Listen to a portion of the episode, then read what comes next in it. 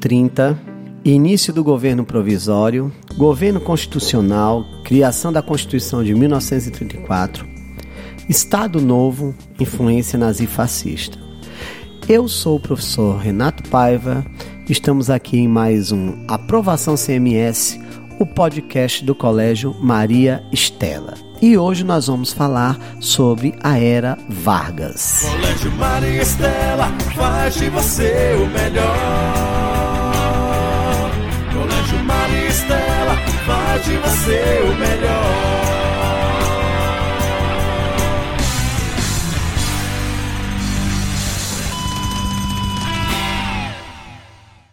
Aprovação CMS, o podcast do Colégio Maria Estela. Dicas, entretenimento e atualidades. A Era Vargas é iniciada em 1930 com um golpe que marcou o fim da política tradicional introduzida no Brasil, conhecida como política do café com leite. Era um revezamento na presidência entre dois partidos, que no caso seria o PRP, Partido Republicano Paulista, e o PRM, o Partido Republicano Mineiro. Em 1930, depois da derrota nas eleições, Getúlio Dornelles Vargas, que fazia parte da AL, Aliança Liberal, que era um partido recém-formado devido ao rompimento do café com leite, que era constituído por mineiros, paraibanos e gaúchos, perdeu as eleições. Mas, segundo o próprio Getúlio Vargas, aquelas eleições teriam sido a derrota dele devido a um processo maquiavélico que se implantou no Brasil, herança do coronelismo, que seria justamente a compra de votos sustentada pelo conhecidíssimo voto de Cabresto. Vargas se revolta com os membros da Aliança Liberal e propõe promover uma revolução, em que nessa revolução ele iria convocar o povo brasileiro, que já estava muito insatisfeito né, com as heranças deixadas pelo coronelismo e também insatisfeito pela manutenção de uma constituição muito arcaica que existia no Brasil, que era uma constituição criada em 1891, ainda pelo governo de Deodoro da Fonseca, no início da República da Espada. Vargas convoca o povo pelos meios de comunicação para se organizarem e iniciar um levante em que esse levante tinha como objetivo pressionar o PRP, Partido Republicano Paulista, e o presidente Washington Luiz, que estava no poder e era membro desse partido, a renunciar a seu cargo. E também outro objetivo de Getúlio era impedir que o presidente, o candidato eleito em 1930, Júlio Prestes, não tivesse condições de assumir o poder. Em meio a toda essa turbulência, o vice de Getúlio Vargas, João Pessoa, um grande fazendeiro que tinha muita influência política tanto na Paraíba como em Pernambuco, vai até os seus redutos eleitorais, tá ok? E é assassinado dentro de uma padaria, mas não por conflitos políticos, mas sim por divergências entre latifundiários. A morte de João Pessoa serviu, na verdade, como base para Getúlio iniciar o processo da Revolução de 30, em que Getúlio deixa bem claro que até o assassinato do seu vice, João Pessoa, paraibano, nordestino, teria a ver com a derrota da Aliança Liberal nas, nas eleições de 1930. A revolução foi organizada, o povo se uniu aos ideais getulistas e promoveram essa grande manifestação. Essa revolução, ela deu origem à possibilidade, ela iniciou, desencadeou a possibilidade de Getúlio chegar ao poder, em que Washington Luiz foi afastado do governo, Júlio Prestes impossibilitado de assumir e Getúlio assume a presidência do Brasil. A partir do momento que Getúlio toma posse, é iniciado a Era Vargas. Período esse constituído por 15 anos em que Getúlio fica no poder ininterruptamente. E a Era Vargas é dividida em três fases: o governo provisório, de 1930 a 34, o governo constitucional, de 1934 a 1937, e o governo ditatorial, conhecido como Estado Novo, de 1937 a 1945. Com o início do seu governo, da primeira fase, governo provisório, Getúlio arregaça as mangas e resolve solucionar alguns problemas que eram perceptíveis na sociedade brasileira. Um dos problemas que o Brasil sofria eram as, era as consequências do crash da Bolsa de Valores dos Estados Unidos, da conhecida crise de 29, que abalou a economia do nosso Estado-nação, haja vista que o café era o produto que gerava a maior renda, tá ok, para os nossos cofres. O que foi que Getúlio fez? Getúlio decidiu adotar uma medida que pudesse solucionar essa crise. Getúlio idealizou recolher as sacas de café em excesso e queimá-las. Dessa forma, diminuiria o processo de exportação e favorecia um comércio interno no Brasil. A partir desse momento, Getúlio idealizava a economia e a política. No sistema político, Getúlio resolveu erradicar com algumas heranças deixadas pela política do café com leite. Como, por exemplo, nos estados brasileiros, os que estavam administrando esses estados, todos estavam ali sob influência da política do café com leite, sob a influência do coronelismo. Getúlio adota uma medida bem simples. Ele afasta todos esses governantes remanescentes da política do café com leite e introduz um novo projeto chamado de intervencionismo. O intervencionismo seria a nomeação de pessoas indicadas por Getúlio para assumir os estados.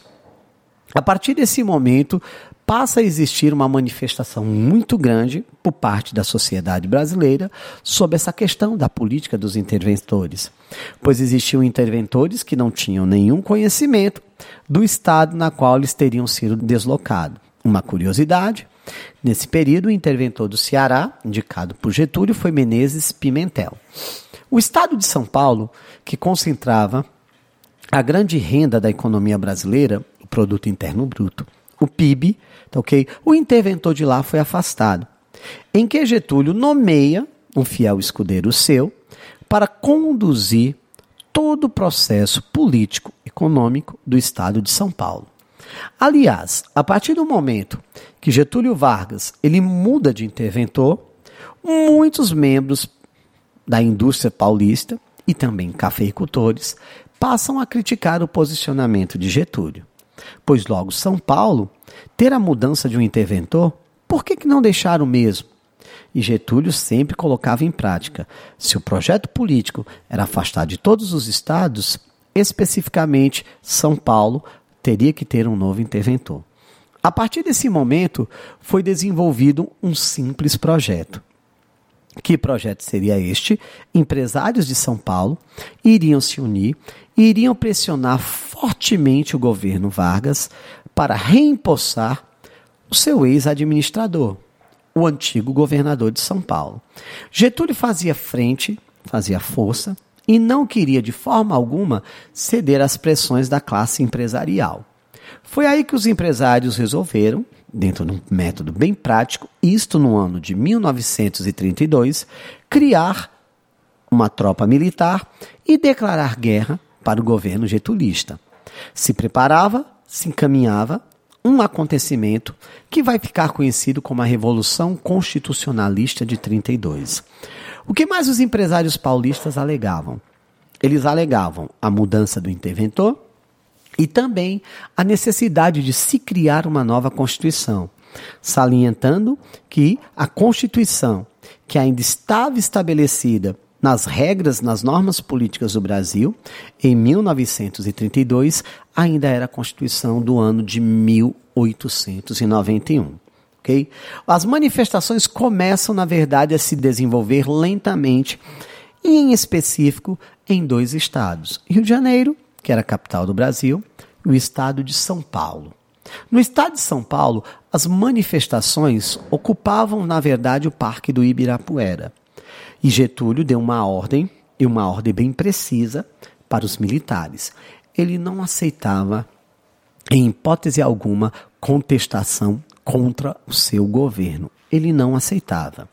Foi aí que os militares, acatando a ordem do presidente, começaram a reprimir com violência todas essas manifestações. Em São Paulo, um grupo de estudantes se manifestava contra o governo de Getúlio quando eles foram surpreendidos pela ação dos militares. Essa ação, difundida pelos militares, provocou a morte de quatro estudantes. Esses quatro estudantes que morreram eram opositores do governo de Getúlio. E a morte desses quatro estudantes deu origem a um movimento que ficou conhecido como MMDC. Esse termo MMDC seria uma alusão às iniciais do nome dos estudantes que teriam sido alvo desse processo né, de repressão, que no caso seria Martins, Miragaia, Drauzio e Camargo. Daí que vem a origem do termo MMDC. Com a morte dos estudantes, com a formação do MMDC e com o apoio dos empresários, foi eclodida a Revolução Constitucionalista de 32, ok, no Brasil. Essa revolução, ela teve como perspectiva pressionar a todo custo Getúlio Vargas a rever seus conceitos quanto à política do intervencionismo e a criar uma nova Constituição. Né? Foi aí que Getúlio resolveu pedir o apoio para cada estado da federação, pois os estados brasileiros eles estavam, óbvio, sendo conduzidos pelos interventores indicados por Vargas, com exceção de dois estados, que seria o estado de São Paulo, que já teria se declarado, pessoal, por parte do empresariado paulista de civis, opositor à política getulista, e o estado do Mato Grosso, que se aliou a São Paulo. Foi eclodida em 1932, como eu citei alguns minutos atrás, a Revolução Constitucionalista de São Paulo. Essa revolução teve como consequência a vitória das tropas getulistas e a derrota das tropas de oposição, que era encabeçado por um grupo de empresários paulistas e também conduzida pelo estado do Mato Grosso. Com o fim da Revolução Constitucionalista de 32, Vargas resolveu rever os seus conceitos e passou justamente a amadurecer a ideia de ser criada uma nova Constituição. Foi convocada a Assembleia em 1933 e foi dada a ordem para que fosse criada uma nova Constituição do Brasil. Com isso, seria suspensa a de 1891 e o povo brasileiro passaria a acreditar veementemente em uma Carta Magna criada por Getúlio com princípios democráticos. Esta foi a primeira fase da Era Vargas. No próximo podcast, nós vamos continuar esse assunto falando sobre o governo constitucional de 34 a 37 e o governo denominado ditatorial ou Estado Novo de 37 a 45. Eu sou o professor Renato Paiva e aqui foi mais um Aprovação CMS, o podcast do Colégio Maria Estela. Isso é legal?